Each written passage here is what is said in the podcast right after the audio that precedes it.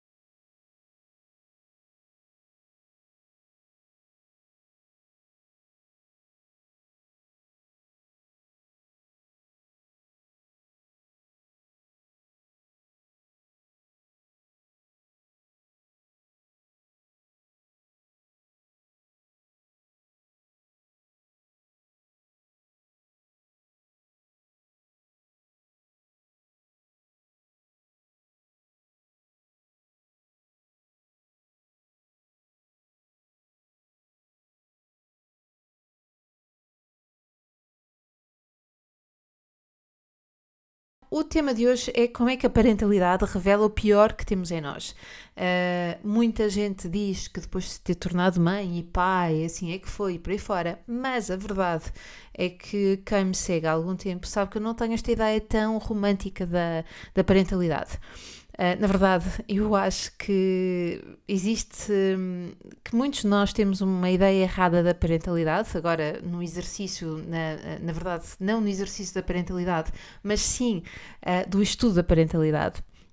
Nós temos muito esta ideia de que se eu estudar, ou quando eu estudar, ou se eu ler sobre parentalidade, eu vou mudar os nossos filhos. Um, eu vou ser uma pessoa com mais calma. E não é assim necessariamente. Eu vamos, eu vou explicar. Então, vamos lá, vamos por partes. Um, porque, na verdade, estes temas, estas questões não são assim tão claras quanto isso e dependem de uma série de pressupostos. Então, no nosso modelo de trabalho, aqui da escola, uh, e o estudo que nós dedicamos a este tema, as reflexões que realizamos e até o conteúdo que vamos produzindo nas diferentes plataformas tem como objetivo apoiar as famílias a construírem aquilo que eu gosto sempre muito de dizer, é uma frase chavão, nós usamos muito esta frase, é ela que nos orienta, mas de facto é isto que nós temos como grande, grande objetivo, é ajudar as famílias a construírem relações com maior significado e valor. Ora, ora, cada família é única e composta por uh, composta de pessoas diferentes. É? Algumas pessoas são mais ansiosas, outras são mais pachorrentas, umas são mais estressadas, também há aquelas que são mais perfeccionistas, outras adeptas do amanhã logo se vê. Então, o lugar onde a criança nasce e aquilo que ela traz consigo e todo o contexto socioeconómico vão ter um impacto na pessoa que ela se vai tornar. E ela vai tornar-se nessa pessoa através das experiências que vai viver, do significado que vai atribuir a essas experiências e das emoções que vai sentir a quando dessas experiências, ok? Então, se temos uma família com adultos serenos, focados e filhos com naturezas intensas, ou um filho apenas com naturezas uma natureza intensa, o que é possível acontecer é que esta intensidade não suba tanto de nível, justamente por causa ou graças à forma como os pais respondem e se autorregulam. Não quer dizer que não gritem de vez em quando, não quer dizer que não se sintam cansados ou até exaustos mesmo, mas são pais que descobrem rapidamente que a sua firmeza e a visão clara dos limites e de um ambiente seguro e estruturante é fundamental. Não há segredos aqui. Okay? Não há milagres. E o contrário também é verdade. Crianças com naturezas mais serenas, que podem desenvolver comportamentos mais intensos por não terem, justamente junto de si, adultos autorregulados e organizados internamente. Então, como eu disse no início, as coisas não são assim sempre tão claras quanto isso. E é aqui justamente onde eu quero chegar. Não interessa, não interessa, toma nota disto, por favor. Não interessa quem são os nossos filhos mas antes a forma como nós vamos responder aos desafios que temos com, ele, com eles, não é? É claro, é claro, naturalmente, que os filhos que são mais intensos trazem-nos mais desafios. Claro que sim.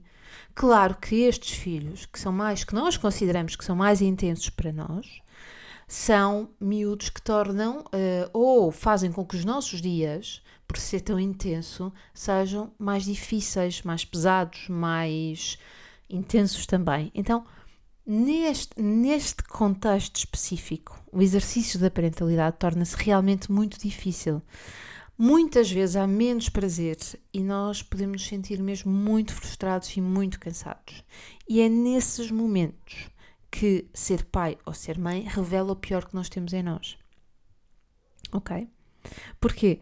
Porque são difíceis.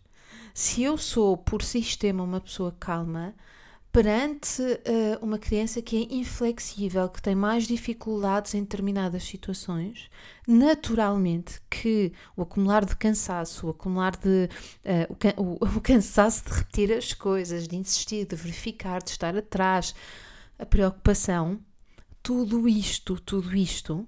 Uh, faz com que, e agora aqui em bom português, a tampa nos salte mais vezes nós andemos mais frustrados, mais cansados, mais ansiosos, com menos paciência. E por isso mesmo a parentalidade pode revelar e revela -se sempre o pior que nós temos em nós. Não.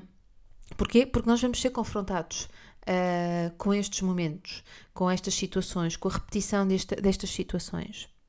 Ok? Então, uh, é nestes momentos, é nestes momentos que nós precisamos de recordar um ponto que é fundamental, que é a importância da estrutura e a segurança para os miúdos que querem sair da borda, ok? Querem sair borda fora.